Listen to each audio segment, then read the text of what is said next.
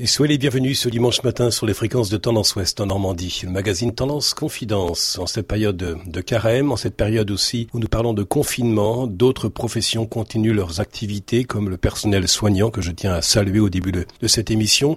Et puisque le sous-titre de cette émission euh, est au cœur de la vie, euh, au cœur de la vie de la fragilité, eh bien j'ai invité aujourd'hui Martin Stephens qui est philosophe. Bonjour. Bonjour.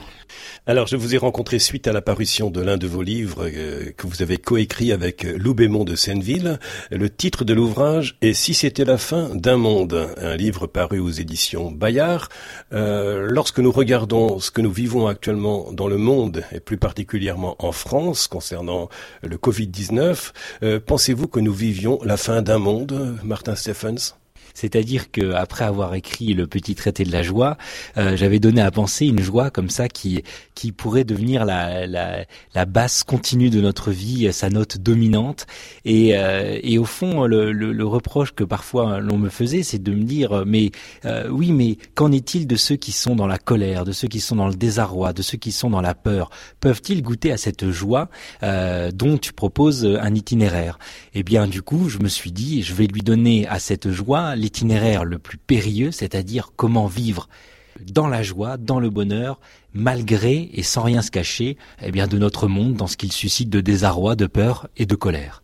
Quel regard portez-vous sur notre société? Première question. Et si nous en jugeons d'après les informations, il y aurait de quoi déprimer. Euh, est-ce que nos contemporains savent encore être heureux des petites choses, à votre avis? Heureux des petites choses, j'ai envie de dire qu'ils n'ont pas trop le choix parce que dès qu'on regarde les grandes choses, on se trouve avec des tout petits bras pour embrasser un monde qui euh, nous échappe euh, désormais complètement. Et avec ce côté un peu pervers puisque euh, vous parliez des informations que nous voyons un monde tout à fait terrible dont nous savons tout hein, jusque dans des détails absolument atroces parfois. Donc nous sommes un peu omniscients comme on peut imaginer que Dieu l'est, il sait tout Bon, mais nous sommes, euh, par, au contraire de, de, cette omniscience, parfaitement impuissants. Et, euh, et, je trouve que les informations, le journal de 20 heures, nous met dans une euh, dans une posture qui fait que nous sommes transformés en, en, des dieux, mais des dieux ratés. Nous savons tout, mais nous ne pouvons rien ou pratiquement rien. Et tant et si bien que le, le, le canapé et son moelleux devient le banc des accusés qui nous accusent. Tu es complice parce que témoin inactif d'un monde qui va mal. Et du coup, euh, on, on, se replie sur sur les petites choses, mais de façon un peu frénétique et angoissée. Quoi, on se dit mais bon, tant que je peux profiter de ce qui met euh, de, de ce qui de ce que j'ai sur la table, j'en profite. Mais ce n'est pas l'attitude sereine de quelqu'un qui qui se sent réconcilié à, euh, parce qu'il parce qu'il connaît sa place dans l'univers. La vie comme un cadeau euh, qui nous réserve parfois quelques surprises. Il y a des hauts, il y a, des bas. Euh, justement, par rapport à cette vie qui est qui est la nôtre, l'homme serait-il une marionnette euh, dont la vie serait reprise au bon vouloir d'un magicien, d'un marionnettiste? Et le destin existe-t-il selon vous? Et sommes-nous libres s'il existe un destin? Eh bien, euh, les hommes ont longtemps pensé qu'il y avait un destin, euh, et on comprend bien pourquoi. Hein, euh, quand, quand, quand, le réel vient vous rattraper, vous êtes en train de, de, construire quelque chose, et tout à coup, par une maladie, par une catastrophe, tout vous est enlevé. On a l'impression qu'effectivement, nous sommes dans les mains d'un Dieu qui joue avec nous, et, et donc, et au fond, nous pouvons, nous pouvons faire tout ce que nous voulons, un peu comme Oedipe essaye d'échapper à l'oracle. Euh, le fait même de vouloir y échapper fait qu'on va tomber dedans de façon encore plus humiliante pour l'homme. Donc cette perspective du destin, oui, ça parle beaucoup. Euh, moi, j'ai tendance à, croire que euh, l'homme n'a pas un destin mais une destinée. C'est-à-dire que précisément, il peut discerner dans sa vie ce qu'il appelle, ce qu'il appelle à devenir lui-même et à vivre cette vie comme ayant un sens. D'ailleurs, dans le sens commun, il y a des phrases comme ça que l'on dit euh, au cours d'un repas, en prenant un café ou autre chose, ou au travail, où on se dit, oh, de toute façon, à quoi bon euh, À quoi bon? D'ailleurs, il y a l'évêque de, du diocèse de Bayeux-Élisieux qui parle d'une nouvelle maladie euh, dont seraient atteints les contemporains, l'aquabonite. Donc, à chaque fois, on dit à quoi bon À quoi bon? De toute façon, après moi, après nous, la fin du monde.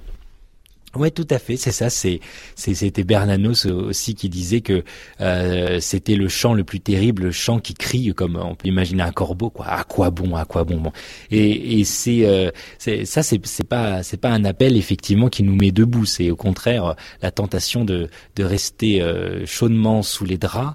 Je crois que euh, tout l'enjeu pour l'homme, c'est de transformer l'absurde en gratuité, la vanité en gratuité. Au fond, peut-être que sur notre terre, on n'aura pas de réponse définitive à la, question pourquoi.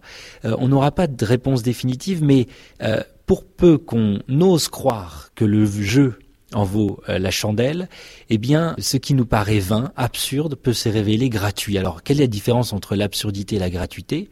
Eh bien, quelqu'un qui ne comprendrait pas cette différence, ce serait quelqu'un qui, rencontrant un ami qui se promène, lui dirait, eh bien, tu vas où?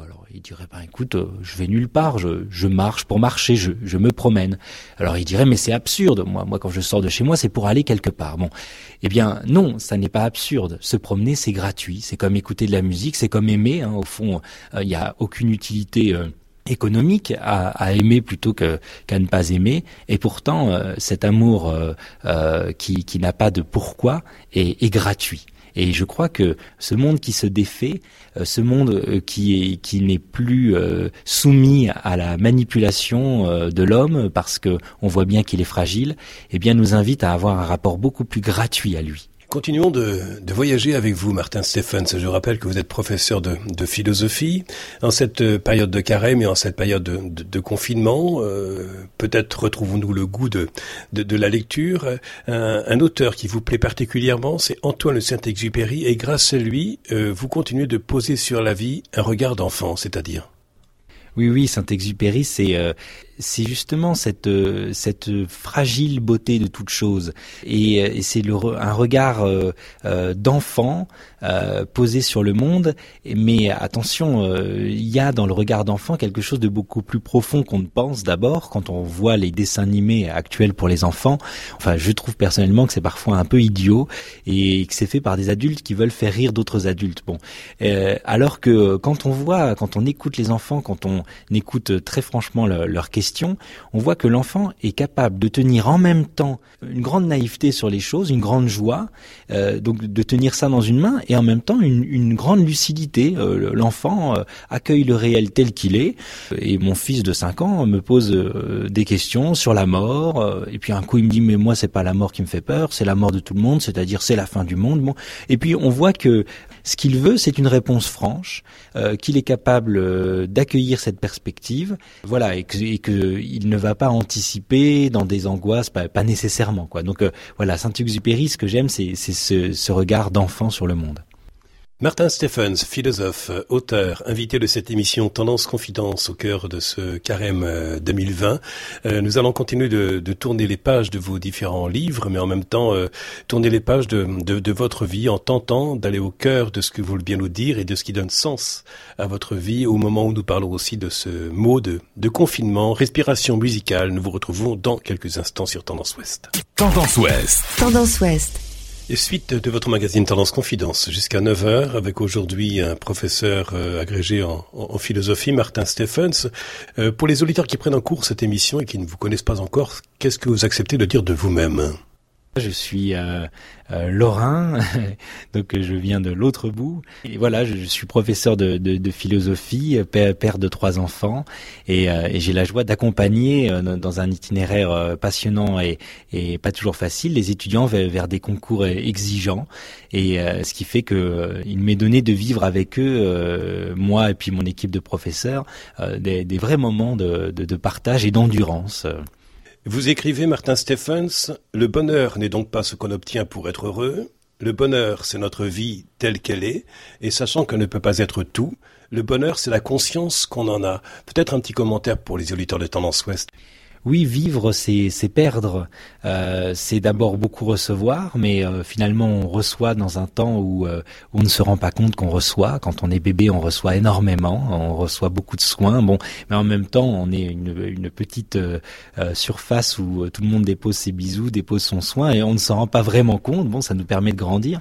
On a surtout conscience de perdre. On a surtout conscience de voilà de de, de, de perdre sa jeunesse. On a conscience de, de de perdre les siens, de pouvoir les perdre, ce qui est ce qui euh, est aussi euh, une épreuve. Et, et d'ailleurs, depuis le cordon ombilical qui nous a reliés à notre mère, euh, la vie est une succession de passages. Oui, oui c'est fou. Hein. C'est vrai que on n'arrête pas de larguer les, les amarres, mais on les largue souvent pas tout à fait volontairement, parce que quand on doit perdre, oui, tel ami ou perdre l'innocence, hein, la vie étant tragique, eh bien, finalement, on peut aussi inverser la chose et se dire que on ne perd que parce que l'on reçoit d'abord. Au fond, on ne peut perdre la santé qu'à partir du moment où on est en bonne santé. On peut, on peut perdre un ami, et dans la douleur d'un deuil par exemple, euh, que parce que d'abord il nous a été donné de l'aimer. Et je crois que le, la grande intelligence, qui est une intelligence du cœur, c'est finalement euh, de, euh, de savoir lire à même la perte ce qui nous a d'abord été donné. Au fond même de savoir goûter ce qui nous est donné sans attendre de l'avoir perdu. Et, donc justement, euh, quelle présence donner au monde euh, si je pense que tout est fini Quelle présence donner à l'absence même? Eh bien justement, pour accueillir la présence de quelqu'un comme un présent, comme un don, il faut euh, lui ouvrir les bras.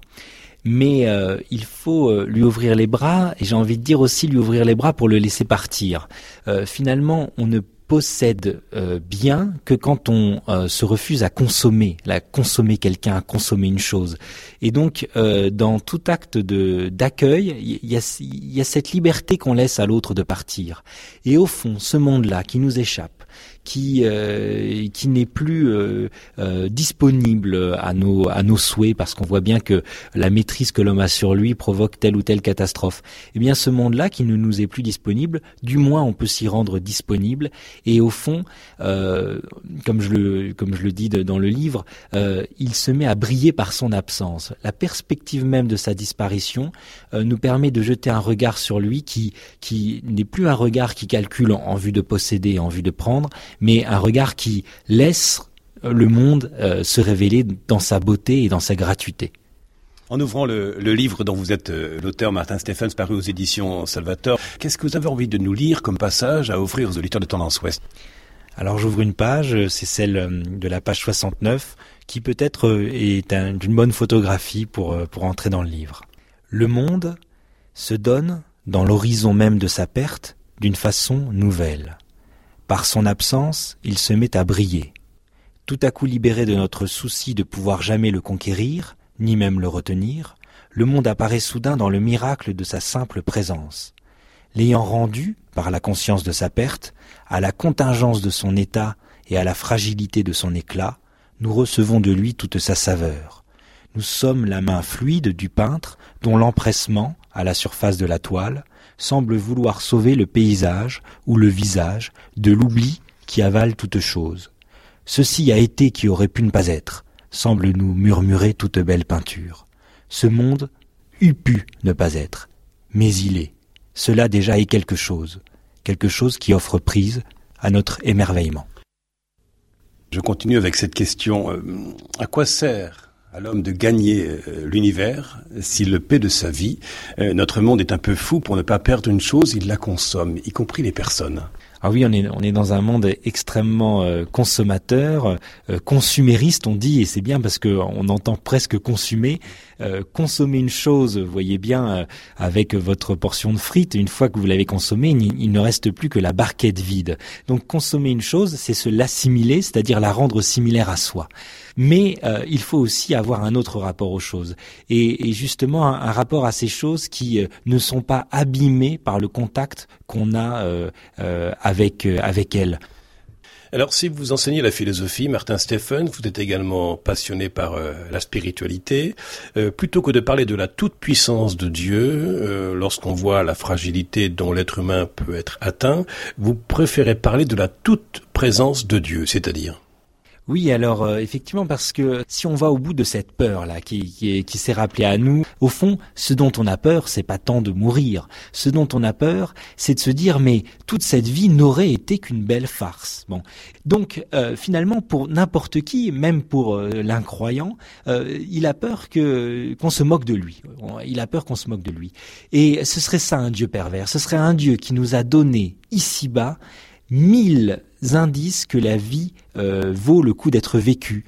Euh, on le sait bien puisqu'on a des amis, on le sait bien puisque on a des parents euh, qui nous aiment ou qui essayent de nous aimer. On le sait bien que la vie vaut d'être vécue. Mais si tous ces indices n'ont été que des promesses qui nous ont été données que pour n'être pas tenues, on a envie de dire mais on se moque de moi. Mais pour réfléchir à cette, à cette promesse dont vous parlez, Martin Stephens, est-ce qu'il ne faut pas se mettre aussi à l'école du silence, ce que nous vivons actuellement dans un carême un peu particulier en 2020, euh, avec euh, ces différents confinements? Oui, c'est un silence, mais c'est un silence bruissant. Euh, J'aime bien euh, comparer euh, deux situations, et pour comparer l'homme qui ne croit pas en Dieu et l'homme qui croit en Dieu. J'ai envie de dire c'est la même chose. Les deux ont affaire le plus, la plupart du temps dans leur vie au silence. Mais vous avez sans doute déjà perçu la différence qu'il y a quand la maison est vide, c'est un silence un peu angoissant. Parfois, on met même la télé ou la musique pour ne pas entendre ce silence. Bon, et le silence qui règne dans une pièce où quelqu'un dort ça peut être un enfant qui fait la sieste. Bon, eh bien, dans un cas, il y a un silence oppressant, le silence de l'absence de vie. Dans l'autre cas, une qualité de silence tout à fait agréable, qui est euh, le silence de celui qui veille la présence de quelqu'un. Et je crois que celui qui croit en Dieu, c'est cette seconde qualité de silence, un silence plein d'une présence, d'une présence très discrète, d'une présence qui se propose sans s'imposer, donc qui laisse libre, mais une présence tout de même. Une présence de Dieu qui serait similaire à la présence d'un bébé ma foi va à la foi chrétienne, à la foi à, à, cette foi qui confesse un, Dieu qui qui a été jusqu'à se faire bébé. Hein, on dit se faire homme, mais on oublie parfois que pour se faire homme d'abord, eh bien, il faut être bébé. Euh, et quand on voit effectivement la, la un bébé qui dort, c'est c'est une expérience du recueillement et au sens euh, vrai du terme, c'est-à-dire on se cueille à nouveau. Tout à coup, nous est donné l'essentiel. Euh, nos gestes deviennent plus respectueux de ce silence qu'on ne veut pas abîmer. Euh, notre présence se fait plus euh, discrète et, euh, et, effectivement, ça nous met en, en état de contemplation un bébé qui dort. Merci Martin Stephens pour votre présence dans cette émission Tendance Confidence. Merci à vous. Merci beaucoup. Et je rappelle le titre de ce livre que vous avez coécrit avec euh, Lou Bémond de Senneville, paru aux éditions Bayard. Euh, le titre est Si c'était la fin d'un monde. Euh, c'est paru fin 2019. Dans quelques instants, votre journal de 9 heures proposé par la rédaction de Tendance Ouest. Auparavant, c'est votre billet spirituel qui, en ce temps de, de carême, vous est proposé par l'abbé Philippe Hérondel du diocèse du Havre. Quant à moi, je vous donne rendez-vous à dimanche prochain avec d'autres invités. Passez une belle semaine. Podcast by Tendance Ouest.